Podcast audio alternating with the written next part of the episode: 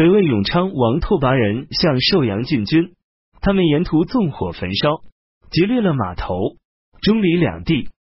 南平王刘硕围绕城池，加固防守。北魏军队占领了萧城，萧城距离彭城十多里。在彭城驻守的刘宋军数量虽多，但军粮不足。太尉江夏王刘义恭打算放弃彭城，返回南方。安北中兵参军沈庆之认为历城兵少粮多，想要用厢式战车装载，派精锐部队做外侧羽翼。加道护送江夏王刘义恭、武陵王刘俊二王和他们的妃子和女儿直奔历城，又分出一部分士卒给护军萧思化，让他留下驻守彭城。太尉长史何旭则建议奔向豫州，然后乘船从海路返回京师。刘义恭离开的决心已定，只是对这两个提议有争议，讨论了一天，最终也未决定。安北长史沛郡太守张畅说：“如果我们可以到达历城、豫州，我怎么敢不高声表示赞成？而如今彭城内军队缺少粮食，老百姓都有逃命的想法，只是由于城门紧闭，城池防守坚固，不能出城而已。老百姓一旦走出城门，就会各自四处逃散。我们想让他们到达应该到达的地方，又怎么能够办得到呢？”现在我们军中粮食虽然不多，但短期内还不会吃完，哪里有抛却安全的办法而往危险死亡的路上去的呢？如果一定弃城离去，我请求用自己颈项上的鲜血去玷污大王的马蹄。武陵王刘俊对刘义公说：“阿父，你既然身为统帅，要走要留，不是我能干预得了的。可我身为一城之主。”如果也放弃城池奔命逃生，我实在没有脸再在朝廷任职。我也一定要和彭城共存亡。张长史所说的话，我们不能不听呀。刘义公决定留下不走了。元子二十六日，北魏国主抵达彭城，在戏马台上设立占屋行宫，以此来望和观察城内情况。参军马文公在萧城战败时。对主蒯应被北魏军队俘获，北魏国主又派蒯应到彭城小市门向守军索要酒和甘蔗，武陵王刘俊给了他，并向北魏国主索要骆驼作为回报。北魏国主第二天派尚书李孝伯来到彭城南门，送给刘义公貂裘，送给刘俊骆驼及骡子。李孝伯说：“魏主向安北将军表示问候。”你们可以暂时坤走出城门出来相见，我们也绝不攻打彭城。你们又何必使手下将士辛苦劳累，严加防备到如此地步？于是刘俊派张畅打开城门出去跟李孝老伯见面。张畅对李考伯说：“安北将军向魏主表示问候，并一直希望能会面，只因为身为臣属，不能随便与境以外的人建立交情，所以。”很遗憾，暂时不能抽出时间来见面。军事防备守护是国家边境城镇正常的事，只要使当地人民平安快乐的生活，我们就是劳苦受累也心甘情愿，无所怨恨。北魏国主又向刘宋所求田局和赌博用的赌具，刘宋军把这些东西都送给了他。北魏国主又派人送去了毛毯和九种盐及胡豆豉作为回报。接着，北魏国主又向刘宋军借乐器。刘义恭回答说：“我们身在军旅，没有带乐器这类东西。”李孝伯问张畅：“为什么匆匆忙忙关闭城门，拉起吊桥？”张畅回答说：“两位王爷认为魏主还没有扎稳营地，将士疲惫。我们这里有十万精锐甲士，我们唯恐他们忍耐不住，轻率出击，与贵国大军相互残杀。”所以现在先关上城门，等待你们的将士休整一段时间，士气势盛，战马奔腾。到那时，我们共同治理战场，然后定下日期游戏一场。李孝伯说：“客人如果彬彬有礼，就可由主人任意来选择。”张畅说：“昨天我们看见大批客人涌到城门附近，似乎并不彬彬有礼。正在这时。”北魏国主派人前来说，向太尉、安北将军致意。你们为什么不派人到我们这里来？我们彼此之间的感情，虽说不能尽情倾诉，但你们也应该出来看看我是大是小，知道我是老是少，观察一下我的为人。如果你们不能派左右助手来，也可以派童仆前来看看。张畅以两位王的名义回答说：“魏主的外形相貌和才能力量，我们早已从来往的使节口中知道了。李尚书又亲自带着魏主的命令前来我们这里，这样就不用担心我们彼此之间不能全面了解了。正因为如此，我们也不用再派遣使节去你们那里了。”李孝伯又说：“王玄谟只是一个普通将才罢了。”你们为什么要将如此大的事情交给他呢？以致使他溃败逃命。自从我进入你们境内七百多里，你们竟连一次真正的抵抗行动都没有过。邹山险要坚固，实际上你们可以用来作为屏障依靠的。而我们的先头部队刚刚开始接近你们，你们的崔协力就吓得马上藏进了洞穴，将士们把他倒着拖了出来。我们国主赐他不死，饶了他一命。如今他也跟随我们的军队来到了这里。张畅说：“王玄谟仅仅是我们国土上的一位偏将，不能称得上是有才之士。我们不过仅仅是让他做军队的先锋罢了。那时，只因为我们的主力大军还未赶到，而黄河当时已经封兵，所以王玄谟决定乘夜班师回朝。”以致导致兵马发生小小骚乱，崔协力被俘，对我们又有什么损失呢？魏主亲自率领十万大军，仅仅制服了小小一个崔协力，这有什么值得夸耀的呢？知道进入我国境内七百里，而没看到我们有抵抗行动，这正是出自我们太尉的神机妙算，以及镇军将军的高明策略。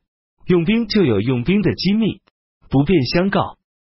李孝伯说：“我们国主不会围攻彭城，但他会亲自率领大军直接造访瓜埠。如果将南方事务办理妥当，彭城也不用我们围攻。如果我们没有取得胜利，彭城也不是我们所需要的。我们现在该南下去喝长江水来解渴了。”张畅说：“要去要留，当然要由你们自己决定。如果胡虏的马匹能够喝到长江水，”那就是没有天理的事情了。从前有童谣说：“鲁马饮江水，扶犁拓跋焘卯年死。”因此，张畅说了上述一番话。张畅言谈举止文雅庄重，李孝伯和他的左右随从都为他的行为举止所叹服。但李孝伯也进行了滔滔雄辩，临离开时对张畅说：“张使您多加保重，我们相距只有几步。”遗憾的是，却不能握手言欢。张畅说：“你也要好好保重自己。我们希望天下太平之日不远。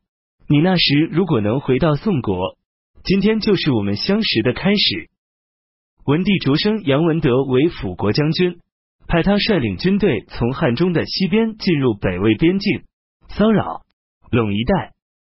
杨文德的同族人杨高率领阴平。平武的众低人抗拒杨文德的进攻，杨文德击败杨高，杀了他。阴平、平武全部平定。梁南秦二州刺史刘秀之派杨文德讨伐但提低部落，没有攻克，刘秀之就派人逮捕了杨文德，把他押送到了荆州，派杨文德同曾祖父的哥哥杨头戍守家庐。丁未二十一日，刘宋实行大赦。北魏国主攻彭城，没有攻克。十二月丙辰朔初一，北魏国主率领大军向南进发，派中书郎鲁秀发兵广陵，高梁王拓跋那出兵山阳，永昌王拓跋仁发兵横江。北魏军队途经之处，无不抢掠烧杀。所有城池听说北魏军队前来进犯，都马上奔逃溃散。戊午初三。刘宋都城建康实行戒严。即位初四，北魏军队抵达怀上。刘宋文帝派辅国将军臧质率领一万士卒增援彭城，走到盱眙，发现北魏国主率领大军已经渡过淮河。臧质副快派冗从仆射胡崇之、击弩将军臧承之驻守东山，又派建威将军毛希作据守前埔。臧质自己率兵在盱眙城的驻守。乙丑初时，北魏燕王拓跋檀围攻胡崇之等三个驻地，都被拓跋檀击破。臧质不敢前去援救。胡承之是胡涛的孙子，毛希作是毛之的侄子。当天夜晚。臧质的部队也被拓跋檀的军队击溃，臧质抛弃辎重器械，率领七百将士投赴盱眙城。当初盱眙太守沈仆接任时，王玄谟正在围攻华台、长江、淮河一带平安无事。沈仆认为盱眙郡正处在交通要道上，于是他下令修缮城池，加固城墙，疏通并挖深环城壕沟。积蓄财力粮食，储备利剑石头，做城池一旦被围时的准备。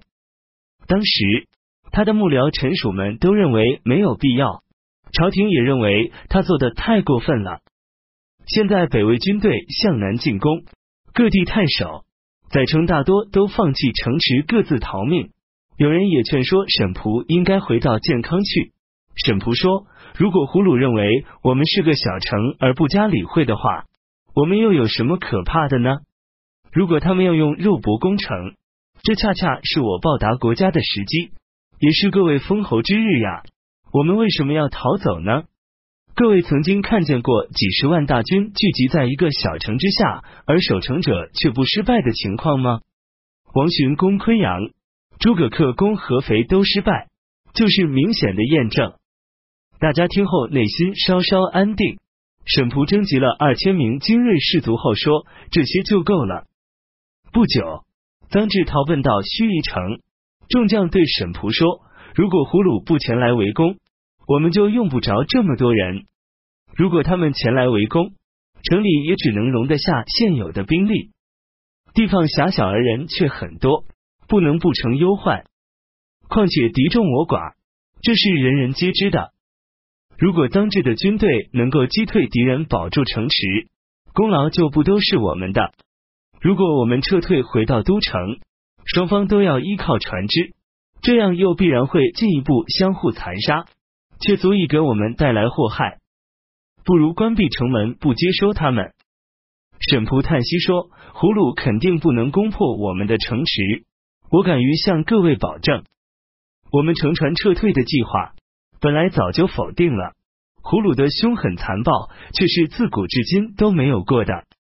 他们屠杀掠夺的苦难是有目共睹的，其中最幸运的人，最终也只不过是被驱赶到北魏做奴隶、婢女。臧质虽然统领的是一批乌合之众，难道他们不怕这些吗？